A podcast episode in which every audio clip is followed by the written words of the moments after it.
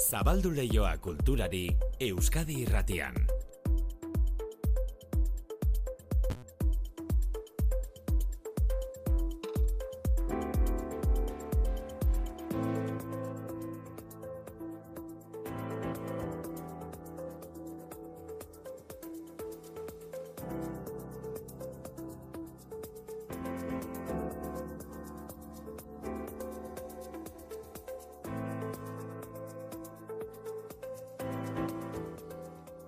Biak eta hogeita mairu minutu dira manutxe sortu arratsaldeo. Kaixo maite. Aur txikiei bideratutako bo jauna antzeslanaren estreinaldiaz gain, hori aipatu baitugu ordu batean goiza gaur abiatu dugunean. Zer dakar gaurko egunak kulturan? Begira ba, urte berriari begirakoak, eh, antzokiek eta museuek prest dute 2008 lauko programazioa. Gaur esate baterako gazteizko artiumek arte garaikideari eskainitako zentroak urte berrirako dituen asmoak jasoko ditugu. Uda berrian, Ibon Aran berri, itziarko eskulturgilaren atzera begirakoa iritsiko da artiumera, Orain, une honetan, Madrilgo Reina Sofian dago aranberreri eskinitako erakusketa.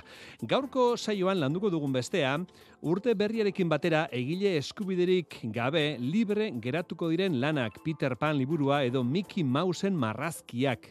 Horrek esan nahi du, datorren urtetik aurrera, ezer ordaindu gabe edonork erreproduzi ditzakeela, ezer ordaindu gabe. Jar zenezake, Mickey Mouseen jatorrizko irudia, mila bederatzen dagoita sortzikoa kamiseta batean, ezer ordaindu gabe, eta gero, saldezakezu kamiseta hori. Ostirala izanik, zine karteldegiaren errepasoa ekarriko digu Iker Zabalak eta gaurko tartea bukatzear dugun urteak utzi dizkigun pelikularik esan guratxoenak gogoratzeko baliatuko dugu tartea. Urte berriak kultura alorrean helburuak eta erronkak ekarriko ditu, besteak beste azkenaldian abez batza edo koruetako zuzendariei entzun diegun kezka. Hain justu, Euskal Herriak betidanik izan duen koru tradizioa egoera kritikoan dagoela, abez batzetan kantatuko duen jendea falta zaielako. Gogeta hori, utzi digun azkena, igorri jurra, iruñeko orfeoiko zuzendaria da bera. Hemen, e, bueno, ba, ginela gure aitxon amonek abesten ziguten, eskoletan e, asko abesten zan, gero ere elizak beteta zauden, eta elizak beti izan dira e, kantu eskolak. Bai, eh? Kantu eskolak izan dira, orduan hor, ba, bueno, e, ba, tradizioa, ba, ia nik esango nuke, e- e- ez deusestatu dela, baina, baina momentu ez oso baikorrean gaudela. Une kritikoan ikusten du musika korala, iruñeko orfeoiko buruak, baina kulturako beste hainbat adirazpen ere bai. Egorari aurre egiteko hezkuntza sistemaren garrantzia aitatu du.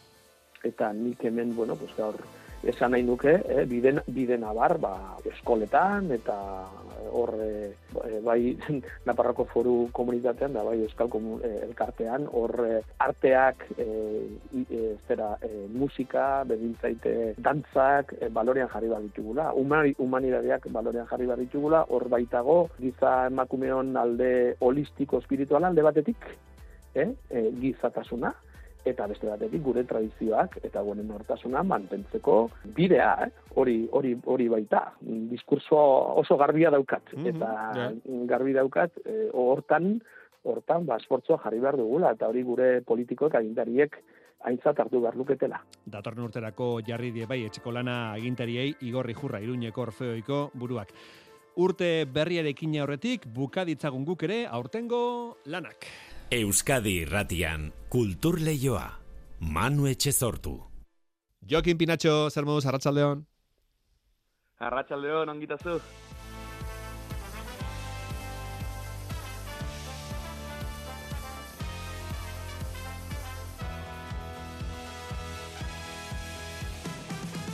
Goizero irrifarra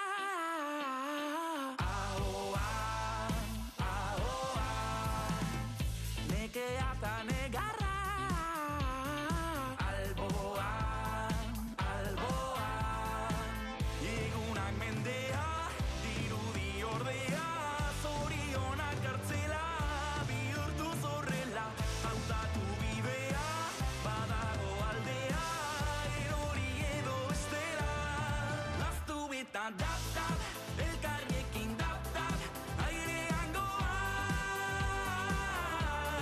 zuk nirekin dap dap Nik zurekin dap kolorsala izango da Jokin, e, urtea amaitzear daukagun honetan, e, urtearen errepasoa egiten hasi eta konturatu gara e, 2023a izan dela Janus Lester taldearen urtea, izan da Janus Lester taldearen urtea, Diskoa ez gaitzala loa karrapa, aurreko urtekoa da, baina aurten zabalkunde handi izan du. Zein presio daukazuzuk, zuen urte izan da pitin bat? Bueno, ba, sorpresa pixkat eraman dugu aurten ez, behar bada, ba, urtean hasi garelako ez gaitza loak harrapaturen e, aurpez, aurkezpen birarekin, eta inoiz ez dakizu, ba, zure lehen diska batek zeharrera izango du, nea jendeari gustatuko zaion, nea jotzeko aukera izango duzun, eta egia esan, ba, orain urtea itxiko dugu, ba, perrogeita mar kontzertutik gora emanda, Kontxo. eta egia erran, ba, batetik oso oso harrituta eta oso oso eskertuta ere bai horrek. Mhm. Imaginatzen dugu, jendeak batez ere ezagutuko dituela dap-dap eta eh, nola da, maitasuna tabu, ez da? Hori da. Horiek izan dira zuen hitak, ez da? Bai, egia da, urte hasieran, ba, jendeak, bueno, eta evoluzio ikuste ere polita izan dela, ez? Urte hasieran, ba, jendeak abesten zituen maitasuna tabu, abesten zuen dap-dap, baina polita izan da ikustea, nola urte osoan zehar, ba, poliki-poliki jendea joan den ere bai, ba, behar bada ezagunenak ez ziren beste abesteiek ere bai abesten, eta orain bazkeneko kontzertutan ikusten dugu, ba, jendeak ia-ia abesti guztiak abesten dituela, eta imaginatu hori ze, ba, ze postasuna den, eta ze, ze indarra ematen duen, ba, urrengo kontzertu begira. Adibidez, zuri egindako entrevista baten irakurri nuen zuk bereziki e, maite zenuela unkitzen zintuela udazken egun ura izeneko abestiak, ez da zure osabari eskinitakoa. Hori da, bai bada bada kontzertutan ba arnasgune momentu bat, e, justu bargi guztiak gelditzen direnean, baita instrumentu guztiak gelditzen direnean eta bueno, nire osabari idatzen nion e, abestia izan zen udazken egunura eta bada ba bueno, dantza momentutik ba bueno, e, arnasgunetxo txiki hori ez eta egia da ba oso oso sakonetik ateratzen atera zaidan abesti bat izan zela eta eta oraindik ere kontzertu askotan ba unkitzen dagoen abesti bat dela.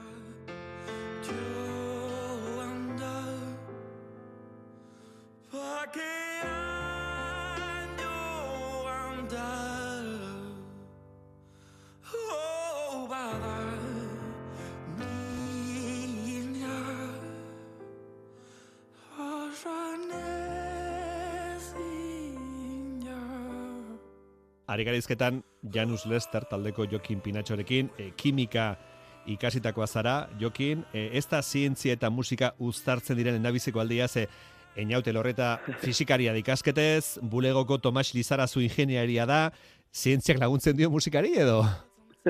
ez dakit, ez dakit, nik orain jarri izan naiz pentsatzera, eta eta pentsatu jo, nola egin nun kimika bere garaian, ez? Eta nik uste dut, eh, bai neri eta baita seguru, bai inauta baita Tomi ere bai, eh, pertsona kuriosoak izan garela beti, ni behintzat oso pertsona kuriosoa izan naiz, eta eta nik uste dut azkenean musika eta zientzia ba kuriosidade edo zerbait deskubritu nahi izan horren mm, bidean doazela, ez? Ez bide bereti, baina bai modu paraleloan eta eta horrela ematen diot nik zentzua, bai? Bai, bueno, urtea bukatzeren ari da, eta esan dugu, ba, urte honetan irutu zaigula Janus Lesterrek sekulako indarra hartu duela, eta zabalkonde handi izan duela. E, asteburari begira, bihar iruñan izango zarete, Jokin, Santas Pascuas jaialdian, txintxarri aretoan, nolako kontzertuari zarete prestatzen biharko? Ba, bueno, kontzertu hurbila izango da, gaina leku txiki txikia delako eta eta jendea ba, oso oso hurbil egongo delako eta eta bueno, txintxarri badauka ba grazia hori ez, jendea oso hurbil hurbil dago e, kontaktua oso oso zuzena da eta eta gaina urteko azken kontzertu izango da, beraz. E, eramango ditugu gauza berezitxo batzuk prestatuak bihar txintxarrin, arratsaldeko seitan izango da, gainera ba, publiko guztiarentzat e, ordutegia proposa. Beraz, ba, jendea gonbidatuko dut, ez? E, bertara urtea bukatzera hurbildu eta eta eta gozatzera. Hori, eta sorpresatxo batzuk ere izango dira, esan diguzu. Zerbait izango da berria, edo? Hori da. Oso ongi. Eta gero etorriko dira, gero etorriko dira Jokin, urtarrilaren amaikan biloko kafe antzokia, eta hortik aurrera Ziburu, Zornotza, Idiazabal, Azpeitia, eta Martxoar Madrilera. Bai, e, justu prestatu dugu, ba, bueno, festa batzu ez gain, kerobiarekin egingo dugu nolako bira txiki bat, lau kontzertuko bira txiki bat, eta lehena izango da, ba, urtarriaren amaikan Bilbon, urtea, urtea gundi azteko, Mm? eta Bilbo eta gero azpeiti esan duzun bezala, eta gero martxoan joango gara Madrilera eta Logroñora, lehen aldiz, ba, Euskal Herriko mugetatik kanpo, eta, eta bueno, egia esan gogotxi pixkat urduri ere bai, ez dizut gezurra esango, Bai. baino gogotxi, ba, esperientzia bizia e, berri hau bizitzeko, eta eta ikusteko ja, ja zer moduz. Bueno, 2008 lauak ekarriko dizkigunak eh, Janus Lestari dagokionez berriz grabazio estudian sartuko zarete edo hori oraindik ez dago zuen asmoen artean? Bueno, ba, ditu eta bestitxo batzuk prest, eta eta ez dizut dena txibateko ez ere, egongo gara, ba, poliki-poliki gauzak erakusten, eta baina bueno, 2008 lauan ba, seguru gauza berriren bat aterako dugula, beraz, eh, hortxe, hortxe gongo da saltxan dena. Osongi, ba, Jokin Pinatxo, Janus Lestarreko eskarrik asko gurekin egotagatik ondo bukatu urtea. Mila, mila esker, esarkada bat.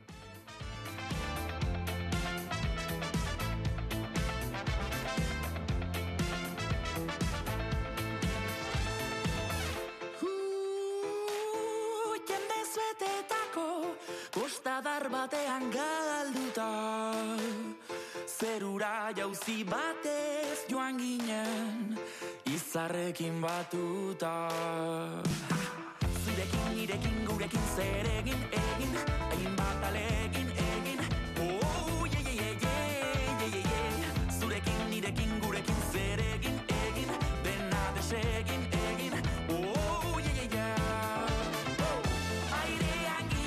Janus, Janus Lestarren musika, bukatzear dugun urtean izan duten, arrakastaren seinale.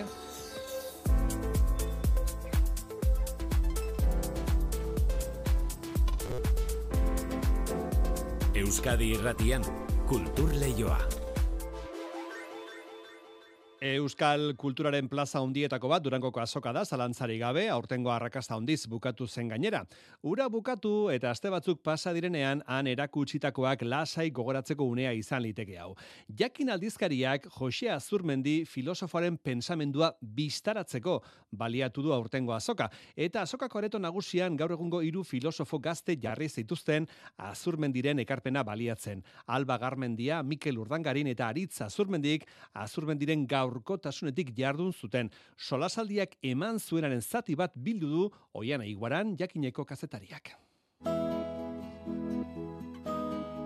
Jakinen eskutik, Euskadi irratian, jakingunea. Denbora asmatu zen baino lehenagoko gizona izen, eta ipuinek diotenez, argia asmatu nahi zuen. Modernitatea baino gaurkoagoa baita bere pentsamendua, edo betiko arazo gazteak dituelako pentsagai. Jose Azurmendiren obrak, gai, garai, une eta gune desberdinak zeharkatzen ditu. Mundua guretik pentsatu beharraren urgentzia izan dukezka. Euskal pentsamenduaren tradizioa testuinguruan kokatu eta eguneratu duen bezala, ekarri ditu Europako korronte eta uzi filosofikoak Euskal Herrira, gure testuingurutik landuz. Azurmendiren azken liburutik abiatuta, Aritz Azurmendi, Alba Garmendia eta Mikel Urdangarinek egungo erronkei begiratzeko baliatu dute Jose Azurmendiren pentsamenduak gaur solasaldia Durangoko azokan. Mikel Urdangarinek filosofian dabiltzan gaztentzat solaskide privilegiatutzat du Jose Azurmendi. Oinordetzan sekulako obra jaso dugu, baina obra hori ez da nolabait era itxuan errepikatu eta jarraitu behar dugun doktrina itxi bat, baizik eta da elkarrizketa kritikorako eskaintza ireki bat. Alba Garmendiak ere, gauza asko ulertzeko leku bat ikusten du Azurmendiren testuetan. Ulertzen dugunean e, zer esan nahi zuen, konturatzen gara, ba, inguratzen gaituen munduaren zati bat ulertzen laguntzen digula horrek, eta ulertzen bakarrik ez kritikoki irakurtzen ere laguntzen digula. Eta Aritz Azurmendiren ustez, gako da irakurketa sinpleak problematizatzeko. Urdangarinek landu duena bezain interesgarri ikusten du lantzeko modua bera. Ja, mila batziron da irurogeita lauan, hogeita irurterekin berak aldarrikatzen zuen, hasi gaitezen komunismoarekin alkarrizketan. Eta artikulu horretan bertan berak azpimarratzen zuen, pentsalariak ezin du ahaztu auskorra dela, eta ondorioz entzun egin behar duela. Eta erantzunekoa baino entzuntzalea izan behar duela. Eta uste dut entzuntzaletasun horrek nolabait bere obra osoa eh, zeharkatu duela. Eta pasadizo gisa, berarekin ados etzegoela esan zion solaskideari alaxe erantzun zion behin azurmendik. Hala espero diat, nik bezala pentsatzeko ni nahikoa nauk. Bere belaunaldian giltzarre izan da filosofo zegamarraren ekarpena, baina arago gailendu da. Hiru gazteen ibilbidean aztarna esanguratsua utzi du Jose Azurmendiren obrak. Aritz Azurmendik nazionalismo teoriak ikertu ditu eta Joseren lanari zordio nazio kontzeptuaren inguruan gailentzen diren topikoak deusestatzea. kultura hizkuntzaren garrantzia kentzen dute, hain justu ezaugarri batzuk balira bezala e, ulertzen dutelako, bai kultura eta bai hizkuntza, eta nik uste Joseren obran justu kontrakoa erakusten dela. Kultura hizkuntza ez direla pintzelada batzuk gure identitatean, diela misia osoa. Eta hor ja e, irikitzen da, ba hoxe, naziotasuna ulertzeko modua praktika bezala hizkuntza eta kultura batean errotua eta gizagintzarako ate bezala, ez? Eta horrek, begirada irekitzeaz gain, ekintzei begirako galderak ekartzen dizkio. Gai gara naziotasuna birproduzitzeko? Ba aldugu aski botere nazio gisa jokatzeko. Alba Garmendiak utopien inguruan egin du doktore tesia, eta Josia Zurmendiren bi posizio oso argigarri izan zaizkio. Batetik, partikularrez osatzen dela unibertsala. Horrek esan nahi duena da, ez dagoela guztiontzat eta betirako desiragarri izango den utopiarik, ez dagoela beraz utopia unibertsalik, eta utopiak beti izango duela izaera partzial eta partikular hori. Eta bestetik, nazio hauzia. Gizarte desiragarri horretako biztanleek hitz egiten dute hizkuntza bat, izaten dute kultura bat, e, partekatzen dituzte referentzia batzuk, dituzte instituzio politiko batzuk edo beste, eta bar. Ba, horrek denak nazio bat egiten du. Eta utopia partikular horiek gizarte diren neurrian nazioarekin identifika daitezken amaika ezaugarri izango dituztela. Mikel Urdangarinen ustez, Josia Zurmendiren lana nazio kontzeptuaren bueltakora murriztea gaizki ulertu bat da. Nazio kontzeptu orok bereak barne, barne biltzen du gizatasuna ulertzeko filosofia oso bat. Hau da, gizakia ulertzeko modu bat, normanako eta komunitatearen arteko erlazioa ulertzeko modu bat, batasuna, diferentziak, partikularra, unibertsala artikulatzeko erabat, beraz, nazioaz hitz egin ahal izateko edo nazioaz hitz eginez beste amarnaka gairen bueltan ere aritu da Jose Azurmendiet. Eta horregatik, aberrian hitz hori irudikatzeko sakaba nazio deritzonitz jokoa gogoratu du. Jarraian, azurmendiren obrako beste kontzeptu bat itiraka, gizaberearen edo gizaberetxoaren kontzeptua egungo eztabaidakin lotzea proposatu du. Gizaberetxo izateak lehenik eta bain esan nahi du gorputz bat, garela. Bueno, hau nola jarri ezakegu elkarrizketan gorpuztasunaren inguruan egiten nahi diren aldarrikapen ezberdinekin. Gorputz hilgarri bat. Gaurrengo terminologian esango genuke gorputz zaurgarri bat. Hau ere ezote dago zaurgarritasunen inguruan gaur egun egiten ari diren hainbat gogoetekin lotzerik. Gera naturaren erreinukoak, gera natura, naturalak. Bueno, hau nola uztartu ezakegu ekodependentzien bueltan egiten ari diren gogota ezberdinekin. Ezin zaio ez, gorkotasunik ukatu. Azkenik, filosofo gazteek deialdi egin diete egungo eztabaidetan dabiltzan intelektual eta pentsalariei. Hemen pentsatu dena txerta dezaten. Aritza zurmendik, belaunaldiro mundua deskubritzen ari garela pentsatu ordez, aurreko belaunaldiak pentsatua balioztatzea ikusten du abia puntu, eta bestela, arrazoitzea zergatik ezten baliogarri. Iruditzen zait, gaur egun ez dela zilegi Euskal Herrian, kultura gutxitu batean, pentsamendu hauzikatu eta gutxitu batean, paso egitea belaunaldi horretaz, ze bestela ari gara pentsamendu deserrotu bat berritzen. Urdangarinek ere eztabaidetan zitatzeari esker ezagutu zuen Josea Zurmendiren lana, eta egungo eztabaidetan ere oso egoki datorrela dio. Badibidez, kondenaren buelta, ba, herri palestinaren alde kokatzen diren orori kondena eskatzen zaion honetan, bueno, ba, uste, esate baterako, Jose Bera txertatu dezakegula, beste hainbat autorerekin batera eztabaida hoietan, eta horrek sortuko duela akaso ba, interes bat eta eta grina bat Joserekin. Grina baita, giza berea mugitzen duena. Josia Zurmendiren lana goratzeko itxura hartu du mai inguruak, baina horren kontrako aldarriarekin amaitu dute. Lelo gisa, goretsi gutxiago, irakurri gehiago. Irakurri nahi duenarentzat, Josia Zurmendiren obra osoa sarean eskuragarri, jakinek Euskal Pentsamenduaren digitalizazioari eskainitako atalean. Informazio gehiago, jakin.eus atarian.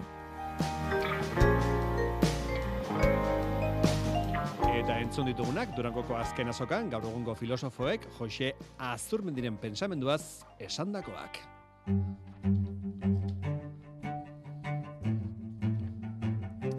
E, gaur arratsalderako proposamen bat ere bai, errenteriako niesen kulturgunean dantza egingo dute Ebi Soriak eta Xabi Madinak. Ebi Soria dantzari eta musikaria da, eta Xabi Madina desgaitasuna duten personek arterako sarbidea izatea sustatzen duen kolorearekin elkarte artistikoaren presidente da. Bi hauek Isa Berbi izenburu duen ikuskizuna aurkeztuko dute gaur katapulta plataformaren eskutik. Ebi Soria. Eh, X al cuadrado, mm, galdera baten inguruko ikerketa baten ebaitza estenikoa da. Mm, nolakoa izango litzateke dantza garaikidea gorpuz ez normatibo batetik pentsatua. Ikerketa dantzagunean egin zen, sortutakoak bekari esker. E, galderaren erantzuna gaur aurkeztuko dizuegu, ni esenen dantzatutako kontakizun baten bidez. Gozatuko duzuela, espero dugu. Ebisoria dantzaria. Arratsaldeko zazpietan izango da itzordua, errenteriako niesen kulturgunean.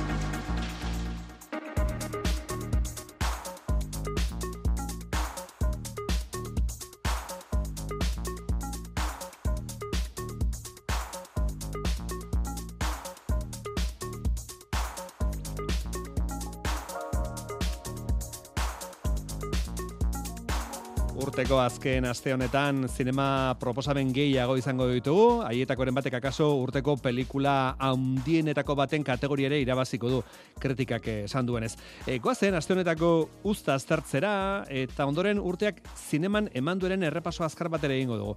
Iker Zabala, Iker, kaixo, arratsaldeon. Kaixo, arratsaldeon. Mm. Bueno, aipatzen zenuen pelikula hori Fallen Lips da, e, Aki Kaurismaki Finlandiarrake zuzendutako pelikula akaso izango da?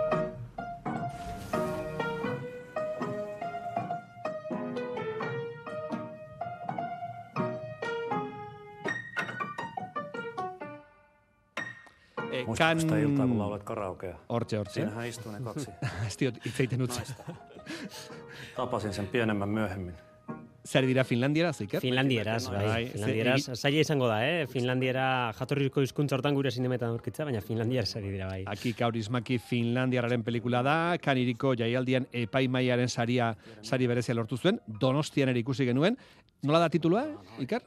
Da, Fallen Leaves. Fallen Leaves, bai, bai. ero- eroritako ostoak eh, dira. Eta da, bueno, ba, Aki Kaurismakiren ia e, estilo ariketa bat dela esan genezake, oso bereizgarriak dira, zuzendari honen e, filmeak, lerogeita margarren amarkadatik ona, egin dituen lanek, antzeko tankera daukate, historio txikiak dira beti, Kaurismakik sortzen dituenak, eroi xaloak dira bere ardatza, normalean kapitalismoak jipoitutako gizon emakumeak dira, eta prekarietatearen aurrean, bueno, alako gizarte duintasun bat dute bere pertsonaia hauek, hau da kasu hontan gertatzen dena, ansa eta jolaparen eh, kasua da, supermerkatuan lan egiten duen eh, neskak eh, epeskanpo dagoen janaria lapurtzegatik, jan galdu, galduko du lanpostua, Mhm. mutilak ere jolapak bere erekuntzako lanean arazoak izango ditu alkoholismoaren ondorio, Bueno, alere elkar esakutuko dute, eta alako bizitza pasioa piztuko da jangan, pasioa beti ere Finlandiar erara ulertuta, zeren Aha. pelikula hotza da e, hause, mugimendu gabeko planoak dira, kaurismakik planteatzen dituenak,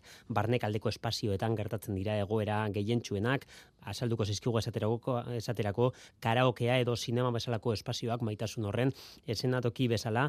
E, kurioso egiten zait, zeren komedia bezala e, saldu da, komedia bezala aurkeztu zaigu, Bai. E, akaso hori espero duenak e, baliteke nahikoa ez izatea, zeren, bueno, e, bere mm, gak txikiak edo bere egoerak ez dira horren barregarriak e, zuertatzen, nik uste hobe dela, alako aurre juskurik gabe hurbiltzea e, eta historio honek daukan bere e, eduki eta forman daukan e, bueno, poesia humanista hortan barneratzea. Vale, beraz, e, kritikak eh, txalotu egin du, Kaurismakiren filma. Iker, Bai, bai, eh? bai, gabe. Bueno, Finlandiako hotzari aurre egiteko akaso toki egoki izan liteke Samoa Amerikarra.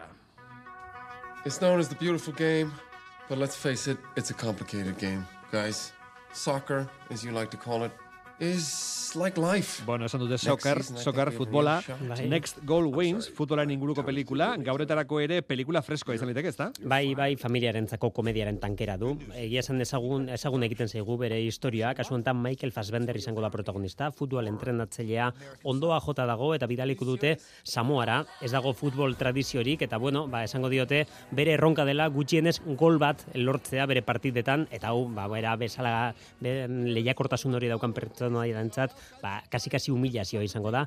E, egia esan ez da berritzaile egiten, e, honek daukan puntua edo izan dezakeen amua da Taika Waititi, Zelanda berriako zuzendaria dagoela, honen atzean oso kanberroak oso freskoak izaten Aha. dira bere pelikulak, Jojo Rabbit edo Marvel saga horren, ba bueno, Thor bezalako e, sagetan e, ba, pelikula divertigarrienak sortu ditu eta eta bueno, toke koloretsu emango dio, akaso zaharkitu xamar egon daitekeen historia honi. Bueno, hitze beraz, kartaldik ditugun pelikula berriak. E, labur bada ere, aipaitzagun pixka bat, 2023ko filmerik eh, ospetsuenak edo Bai. deigarrienak, ezta, Iker? Bai, eta nik uste dut, ba, hasiera eztabaida zina dela, Mhm. eh, akaso urteko fenomenoa da hau. Ikusi gabe daukat, Iker. Bai, eh? Gabe Bueno. daukat. Joan behar dut ikustera? Bai, joan Bai, beharko eh? zenuke, Bai, bueno, eh? joan ez dakit, eh? Ba, edo eskuratu beharko zenuke eh, ikusteko aukera, bai. Bueno, nork esan behar zigun Barbie izango zenik urteko pelikuletako bat. Bai, bai, patriarkatuaren aurkako irakurketa bizi eta koloretsu honek kartunerako mundu liuragarrira eraman gintuen Greta Gerwigek esku trebez bideratu zuen plastikozko munduaren eta gure gizartearen arteko zubia eta sentsazioa da, bueno, ba, zinea baino handiagoa den pelikula horietako bat eh, jaio dela, ez? Margot Robbie, Ryan Gosling, Barbie eta Ken, bueno, urteko pertsonaia esanguratsuenetakoak dira. Vale. Barbirekin batera beste film bat, inoiz bi film horren desberdin ez dira lotuago egon.